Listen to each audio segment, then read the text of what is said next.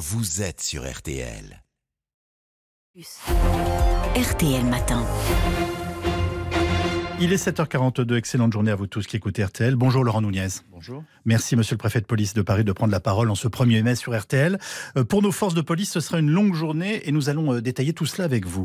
Avant de rentrer dans le détail, quel est votre état d'esprit à l'orée de, cette journée qu'on annonce historique, en tout cas du point de vue euh, de nos syndicats? Bah, comme d'habitude, hein, très serein et très déterminé. Hein. donc on est dans la même posture que celle qui nous a permis de correctement organiser les 12 dernières manifestations intersyndicales. Le 1er mai sera une intersyndicale, euh, euh, un peu, j'ai envie de dire la 13e. Quoi. Voilà, donc on, sera présent, très déterminé pour organiser, permettre surtout que ce cortège se déroule sans incident et puisse arriver à bon terme entre République et Nation. Alors vous venez de le rappeler, 13e journée de mobilisation. Avez-vous néanmoins des inquiétudes particulières en ce qui concerne le, maintien de l'ordre en, en ce qui concerne le cortège syndical en lui-même, aucune inquiétude. Les cortèges se sont toujours très bien, très bien déroulés. En ce qui concerne ce qu'on appelle le pré-cortège, en ce qui concerne le moment de la dispersion et peut-être même euh, l'after, l'après-manifestation. Nous sommes un peu plus inquiets parce que nous savons qu'il y a toujours des, plusieurs milliers d'individus, plusieurs militants ultra, des individus à risque qui euh, généralement cherchent d'abord à faire dégénérer le cortège et puis euh, ensuite à créer des troubles au moment de la dispersion. Donc effectivement, pour, pour cette partie-là, nous sommes plus inquiets, mais en même temps très déterminés et nous aurons une réponse très ferme pour tous ceux qui veulent commettre évidemment des violences, des dégradations, des exactions. On, va détailler tout cela si vous le voulez bien. Ah, vous venez de le rappeler, le cortège part de la République pour rejoindre la, nation à partir de 14h. Euh, vous venez de nous parler de milliers éventuels de, de, de, gens pouvant euh, intervenir de façon violente. Euh, d'où viennent ces chiffres? D'abord, on a, on, a, on a 2000, on prévoit 2000 militants ultra, c'est-à-dire l'ultra-gauche d'abord, Hein, donc ensuite, ce qu'on appelle les ultra jaunes, des gilets jaunes radicalisés. Donc on, atteint à peu près 2000 personnes. Puis généralement, ces individus fédèrent autour d'eux d'autres personnes pour euh, créer des dégradations, des exactions en tête de cortège. Mais vous les, vous les craignez plus nombreux que, ces, dernières, euh, que lors des dernières manifestations Oui, on pense qu'il y en aura un petit peu plus que lors des 12 dernières intersyndicales. Mais voilà, donc on, les attend, j'ai envie de dire, de, de pied ferme. Hein, pour D'abord, d'abord principalement pour permettre aux organisations syndicales de pouvoir défiler, parce que ces individus souvent sont devant le cortège, le bloquent, commettent des exactions, et euh, ça, ça, ça ralentit la progression du cortège. Et donc c'est principalement évidemment, euh, bien sûr pour euh, contenir et, contenir ces, ces, violences, mais aussi pour permettre aux organisations syndicales de défiler dans le cadre de la liberté de manifester et d'expression. Alors justement, les organisateurs, en particulier Sophie Binet pour la CGT, insistent sur ce qu'ils appellent une manif festive, familiale, familiale et finalement dans la bonne humeur. Vous partagez cette analyse? Mais le, dans le cortège syndical, les manifestations se déroulent toujours de manière festive et dans la bonne humeur. On n'a pas de souci avec ça. Il y a en tête un carré syndical avec tous les secrétaires généraux. On comprend que cette année, il y aura même des secrétaires généraux d'organisations syndicales européennes et même étrangères. Et donc, évidemment, euh, ce cortège se déroulera de manière festive, c'est certain. Par contre, il y aura forcément des individus devant, dans le pré-cortège, qui euh, seront sans doute plus turbulents et sans doute à un moment beaucoup plus violents. Et évidemment, moi, je gère ce cortège comme j'ai toujours géré les cortèges, c'est-à-dire dans la désescalade. Il n'y aura pas de force de l'ordre visible, il n'y aura pas de force de l'ordre présente, et nous n'interviendrons que lorsqu'il y aura euh, des violences euh, graves qui seront commises. Au témoin un doute, euh, on n'a pas honte de nos forces de l'ordre, parce que vous venez d'insister sur le fait qu'ils ne seraient pas initialement en place, ce qui veut dire qu'en fait ils le sont tout à fait. Mais on, nous sommes en place, mais à distance. Je veux dire, on parle beaucoup de ce concept, d'ailleurs c'est un mot que beaucoup utilisent sans trop savoir ce qu'il recouvre, de la désescalade. Mais nous appliquons la désescalade en permanence. Ça veut dire quoi? Ça veut dire que les forces de l'ordre ne se montrent pas, elles ne sont pas dans une attitude que d'aucuns certains qualifient de provocatrice. Il y, a des, gens dans notre pays qui considèrent que la simple présence des forces de l'ordre est une provocation. Eh bien, nous ne sommes pas dans la provocation, nous sommes toujours à distance, mais très prompts à intervenir dès qu'il y a euh, des incidents. C'est ce que nous faisons toujours très rapidement, avec beaucoup de réactivité. Et c'est ce qui se passera encore aujourd'hui, le 1er mai.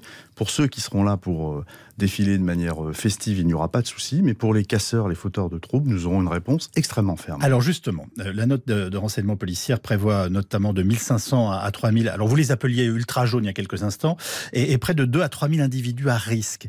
Euh, les gilets jaunes, euh, je vois ce que c'est. Les individus à risque, pouvez-vous préciser de qui on parle vous avez des Vous avez des militants euh, dans ce, dans ce pré-cortège, dans ces cortèges. Vous avez des militants de la mouvance ultra-gauche, hein, ce sont des antifascistes, des autonomes, anarcho-autonomes, qui viennent pour commettre des exactions, des violences. Et puis nous, nous avons compris, et nous en sommes même certain qu'ils auront le renfort pour aujourd'hui d'un certain nombre de militants des mêmes mouvances, mais qui viennent de toute l'Europe. Vous avez des informations indiquant donc que des étrangers viendront manifester aujourd'hui et perturber nos, manifestations avec les ultras. Pour certains d'entre eux, oui, nous aurons un certain nombre d'individus étrangers. Donc évidemment, nous allons être euh, très, euh, très concentrés, euh, très déterminés à mettre un terme à des exactions s'il devait y en avoir. C'est inédit non, c'est pas inédit, ça s'est déjà produit. Vous savez, il y, a, une internationale dans la mouvance ultra-gauche. Euh, nous avons nous-mêmes un certain nombre de militants français qui se déplacent euh, à l'étranger quand il y a un G7, un G20 ou des grandes manifestations. Non, c'est pas inédit. Ce sont des choses, je vous rassurer, que nous savons parfaitement gérer. Et en tout cas, euh, la riposte sera la même, français ou étranger tous les casseurs et euh, tous les casseurs et toutes les, personnes qui sont là pour perturber la manifestation de cet après-midi trouveront une réponse tout à fait adaptée, mais surtout très ferme. Monsieur le préfet de police, euh, 5000 policiers et gendarmes à Paris, est-ce que c'est suffisant si j'en juge par les chiffres que vous nous annoncez? Je dis bien possiblement d'intervenants violents euh, entre ultra jaunes euh, arrivant de l'étranger et, et, manifestants tout simplement qui veulent casseurs, enfin ce qu'on appelle par commodité des, casseurs. C'est parfaitement suffisant. D'abord, c'est un dispositif exceptionnel, vous avez raison de le souligner. Il est euh, très conforme au dispositif précédent lors des dernières intersyndicales, mais depuis le début du mouvement, nous n'avons jamais été débordés par les casseurs. Chaque fois qu'ils sont intervenus, nous sommes intervenus, nous les avons dispersés et ou interpellés systématiquement. Vous savez, ce, n'est jamais la violence dans la liberté d'expression qui gagne la, bataille. La bataille, ce sont les, organisations syndicales sur le terrain de l'ordre public, j'entends, hein, ce sont les organisations syndicales qui manifestent de manière euh, extrêmement euh, pacifique, en lien avec nous, en discussion permanente avec euh, le préfet de police et ses collaborateurs. Et c'est ça qui fait que les choses se déroulent convenablement. Jean Nouniez, comme d'habitude, on vous demandera pourquoi on ne peut pas, on dirait, on va dire, intervenir d'emblée avant qu'ils ne cassent auprès des casseurs.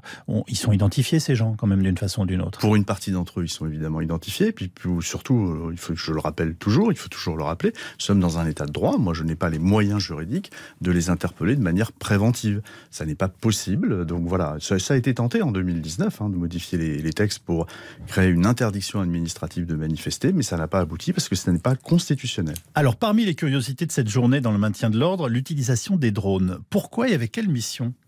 L'utilisation, j'ai autorisé effectivement l'utilisation d'un certain nombre de, drones pour cette manifestation, qui ce sont des, drones vidéo qui nous permettent de constater, de, d'avoir une vision d'ensemble, visualiser en direct euh, des mouvements euh, de foule, et uniquement cela, et uniquement évidemment pour prévenir des troubles à l'ordre public. Il y a des finalités très précises dans l'utilisation des drones. Aujourd'hui, ce sera pour prévenir des troubles à l'ordre public.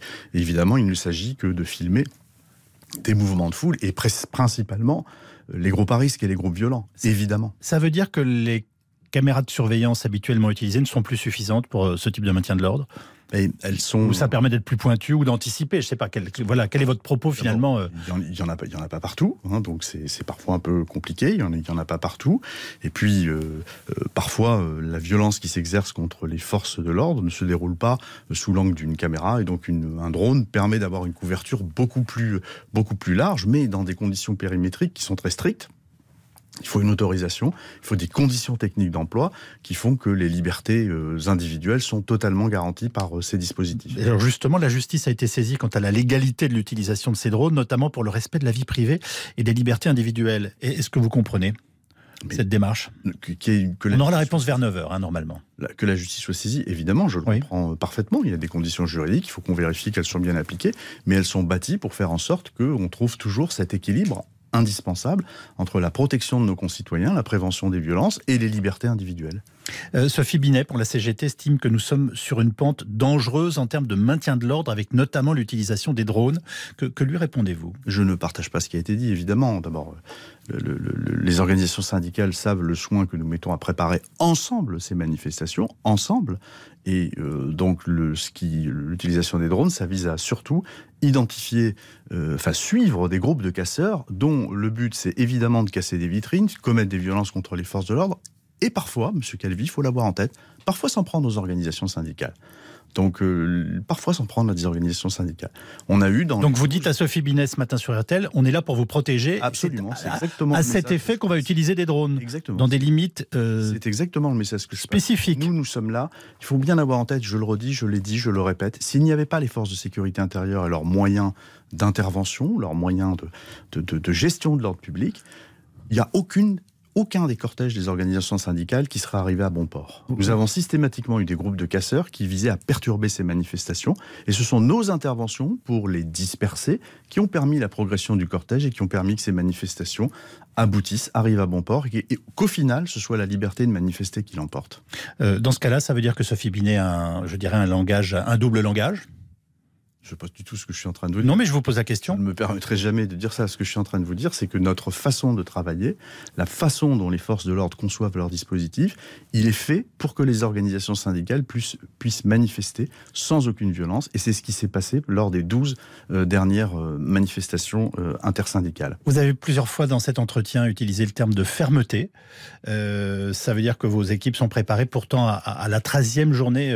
Est-ce qu'on n'a pas une inquiétude, une lassitude et même tout simplement une fatigue de nos policiers non, il n'y a pas de fatigue de, nos policiers. Évidemment, ils sont soumis ces, derniers temps à rude épreuve. Hein. Il y a les cortèges intersyndicaux, et puis on a beaucoup de cortèges sauvages hein, qui se sont déroulés souvent euh, le soir, tard, donc évidemment que les forces de l'ordre sont soumises à rude épreuve, mais je peux vous assurer qu'elles sont euh, très déterminées, euh, en grande partie parce qu'elles jouent le, rôle que je viens de dire, elles sont aussi les garantes de la démocratie en permettant à la liberté de manifester, de, s'exprimer. La police protège les manifestants, c'est ce que l'on retiendra entre autres de votre prise de parole ce matin sur RTL. Merci beaucoup Laurent Nunez.